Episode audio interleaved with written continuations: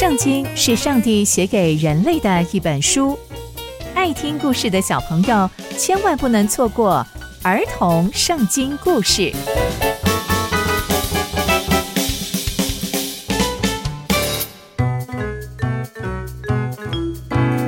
各位亲爱的大朋友、小朋友们，大家好，我是佩珊姐姐。小朋友们，今天佩珊姐姐要跟大家分享的故事是约西亚做犹大王。我们在前一集中知道，犹大国的王本来是罪大恶极的玛拿西，后来他的儿子亚门接续他，成为了下一任的国王。但这位亚门呐，仍然不回转向上帝，甚至啊，还被自己的臣仆给背叛了。后来由亚门王的儿子约西亚接续他做王。哎，那接下来会发生什么样的事情呢？就让我们继续听下去吧。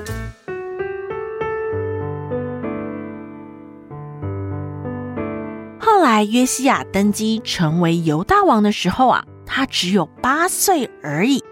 然而啊，他在耶路撒冷做王，竟然可以长达三十一年哦，因为他做上帝看为正的事情。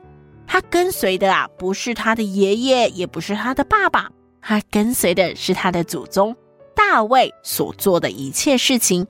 而且啊，他非常的爱上帝，他就下令要重修圣殿，并且啊，他跟他说：“哎，你们呐，要好好的把上帝的圣殿修补好。”所以呢，他就把这些银子交在这个管理圣殿的这个工匠人的手中。他就把钱交给他们，就告诉他们：“你们呐，要好好的来修理圣殿破坏的地方。”那说也很奇妙哦，约西亚因为信任这些工匠，所以他就把这些钱交在他们手里。可是他不会跟他们一笔一笔的算账，因为他相信这些建筑工人，他相信这些木匠，他也相信这些石匠，他们会非常非常的诚实。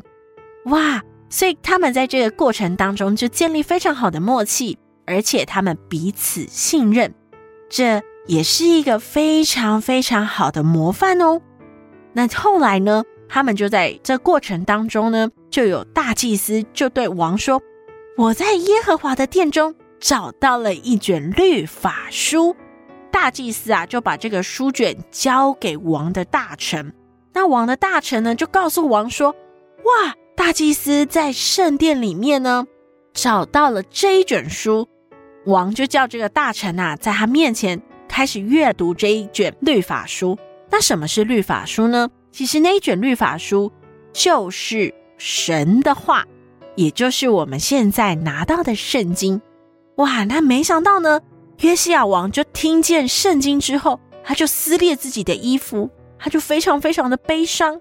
为什么？约西亚王听见圣经的话，就撕裂了自己的衣服呢。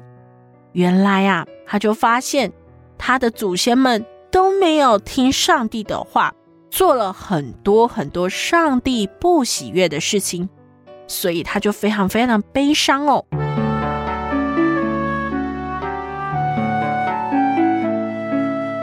那从今天的故事，我们可以知道，约西亚王是一个非常好的王。